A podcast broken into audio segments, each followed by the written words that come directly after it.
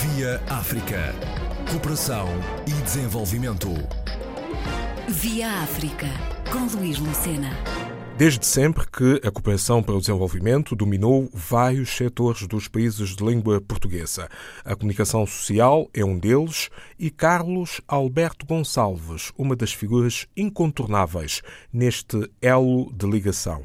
Aqui está para falar-nos da sua vida enquanto formador, comunicador e desportista, dentro e fora de Angola. Muito interessante porque a minha primeira, digamos, espaço de imigração foi o Senegal, justamente porque os meus avós que estavam ao serviço da Diamanga Angola, em Malange, tinha-se reformado e foi para consultor de uma empresa de diamantes em Dakar. E eu era o primeiro neto e os meus pais estavam metidos lá nas coisas das revoluções em Angola, eh, na luta anticolonial e levaram-me para, para Dakar. E acabei por ficar em Dakar entre os 8 e, e os 11 anos mais ou menos. E portanto curiosamente nessa altura, mesmo por causa da, da, da guerra, eh, nas férias escolares acabava por passar em Cabo Verde porque era muito complicado ir a Angola uh, por causa da guerra naquela altura. Ficou aí um bocado, talvez, um bocado esse espírito que os meus avós me passaram, de andar, de, da facilidade de incorporar depois outras culturas, e uh, a chegar a Portugal foi, eh, digamos assim, uh, de alguma forma natural uh, também, porque um, a minha avó materna já era portuguesa, já, já vivia cá, já depois acabei por fazer essa extensão com Portugal, porque era, era mais prático em relação à situação em Angola e, e era o que se permitia fazer também em termos de educação familiar, era o espaço mais próximo de ligação. Com isso, passaram-se os anos e Lisboa acabou por ser também uma relação profissional. Uh, em março de 88 eu vim a Portugal uh, fazer um, uma formação pela Rádio Nacional de Angola na RTP, na, na RDP. E, curiosamente eu estive depois na em formação na rádio comercial. Nessa altura uh, destaco desde já a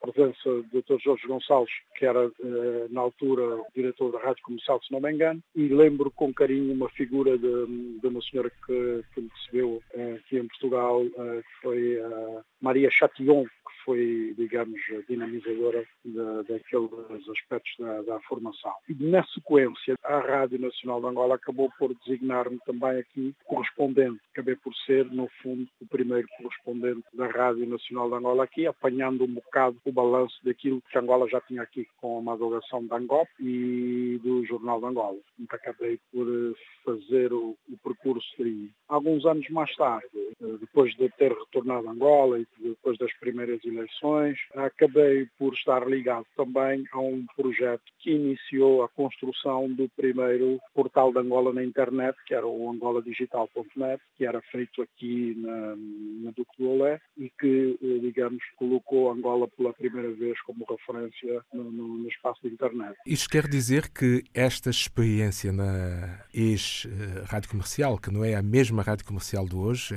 é RDP Rádio Comercial, Rádio Difusão Portuguesa, canal comercial, Rua Sampaio Pina, número 24, Pina, na altura, primeiro andar. Isto significa que esta experiência foi determinante para tudo o que veio a seguir? Foi absolutamente fundamental. Naquela altura, como deve recordar, havia aí uma presença muito grande, eh, sobretudo de radialistas com ligação a Angola. Naquela altura circulávamos entre os estúdios do Lumiar, os estúdios do, do Quelhas, portanto íamos encontrando malta que tinha também um, uma ligação ainda muito forte com Angola, né? que tinha vindo e que tinha iniciado o, percurso de rádio em Angola. Esse envolvimento, a troca de, de experiências e, e, a partilha da paixão pela rádio era muito forte. É? Foi, para mim, absolutamente decisivo aquela passagem, o ciclo de trabalho aqui, para depois consolidar toda a minha relação com a rádio em, em Angola e fundamentalmente depois, depois em Angola, mesmo com base nisso, acabei por estar sempre ligado of a quase todos os outros projetos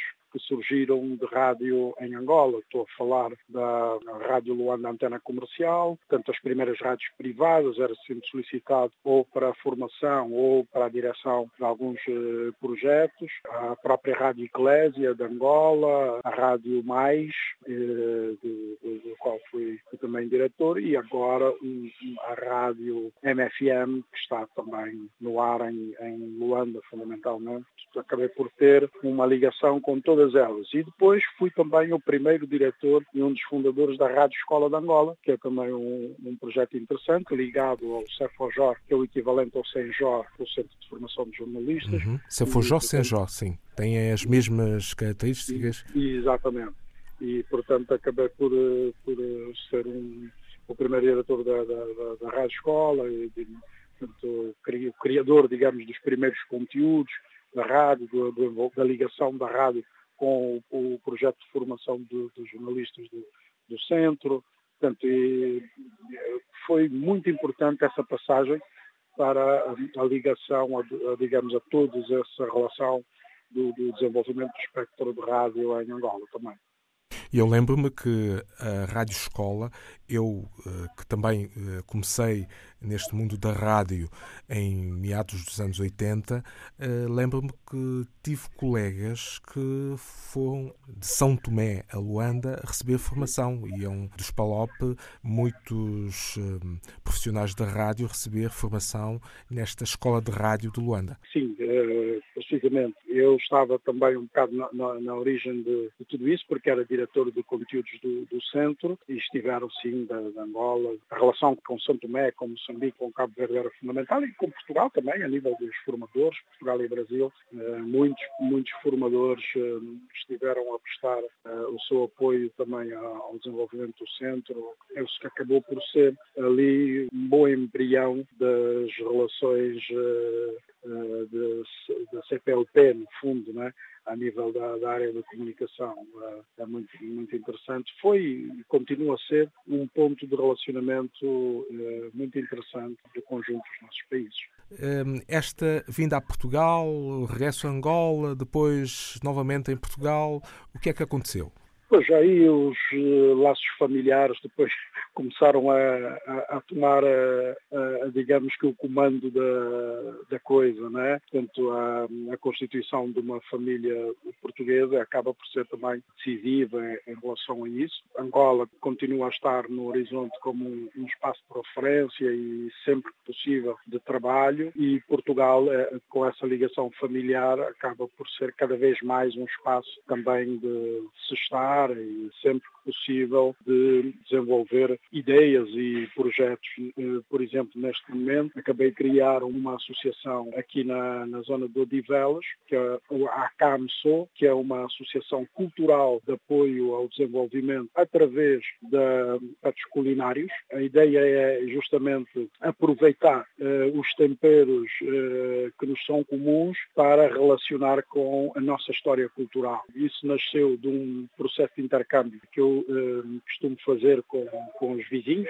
Confecciono um prato uh, angolano e depois uh, ofereço a um vizinho que depois vai confeccionar um prato da sua região e, e dar-me a provar. E eu fiz uma tremenda confusão em tempos entre um vizinho paquistanês e um vizinho indiano. Portanto, e de uma boa intenção ia nascer ali um, a criação de um conflito, que é um conflito que vem, obviamente, das suas relações históricas lá na, na Ásia e que também acabou por servir como um ponto de entendimento daquilo que era um diferente que, que eles carregavam do ponto de vista cultural, com aqueles encontros eh, da culinária acabou por ser também um fator de ligação. Hoje os vizinhos eh, desavinhos são amigos, somos todos amigos, portanto eh, percebemos que por esse processo era possível também desenvolver laços de amizade e etc. E decidimos alastrar isso, sobretudo para um contexto africano também, né? como sabe, Odivelas é uma paleta muito interessante de culturas,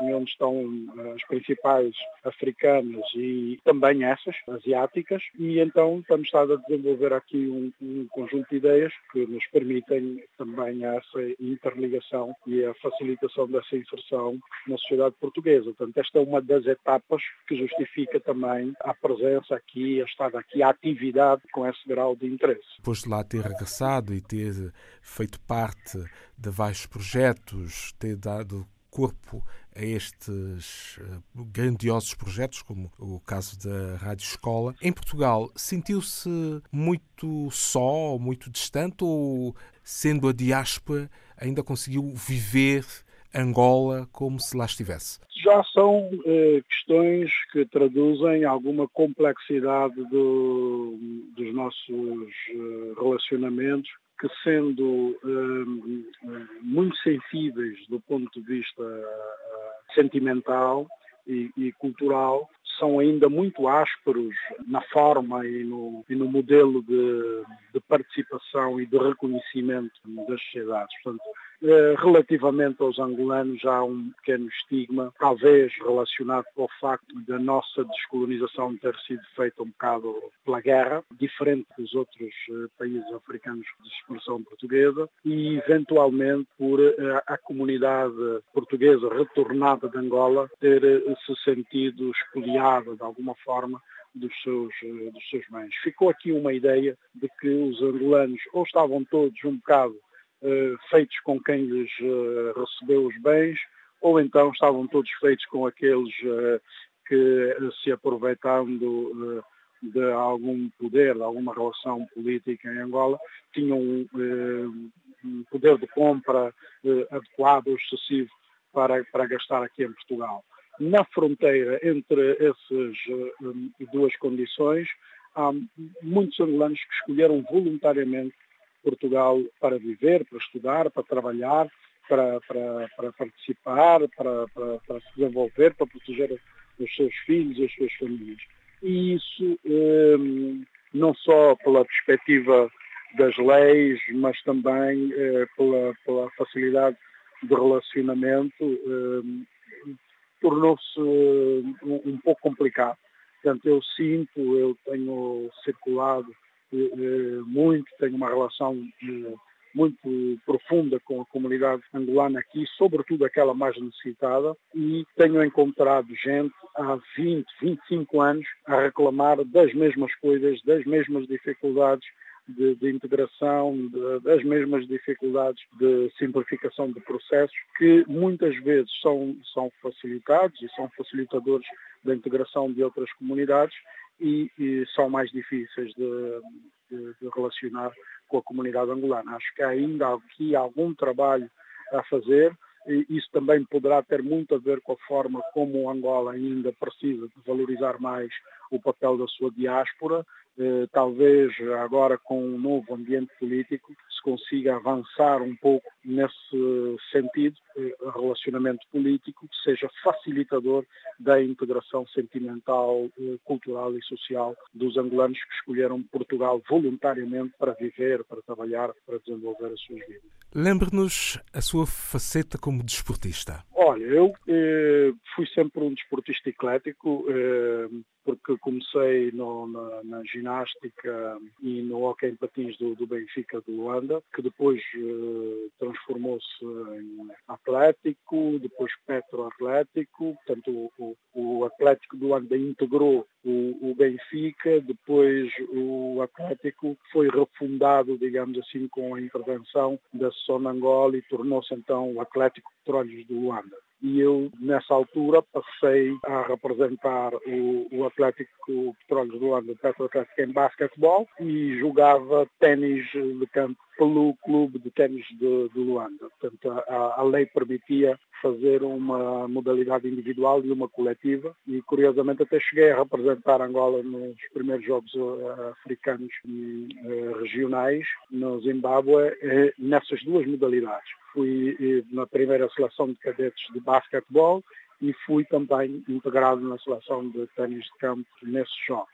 Portanto, e depois acabei por, por ficar eh, mais tempo com, com o basquetebol. Joguei 12 anos de basquetebol pelo, pelo Petro. Era saltando sempre categorias. Eu fiz um ano de juvenil e depois eh, no segundo ano de juvenil já fazia júnior e no segundo ano de júnior já fazia séniores. Portanto, eu cheguei à equipa principal do Petro ainda com 17, 18 anos. Tive uma carreira razoável, curta, no, naquilo que eram um, as expectativas para o potencial que tinha para o basquetebol, por causa da tropa, porque um, numa das inspeções para a tropa em que era suposto beneficiarmos um, de uma isenção militar porque estudava bem, era um bom aluno e porque, porque também fazia desporto, acabamos por ser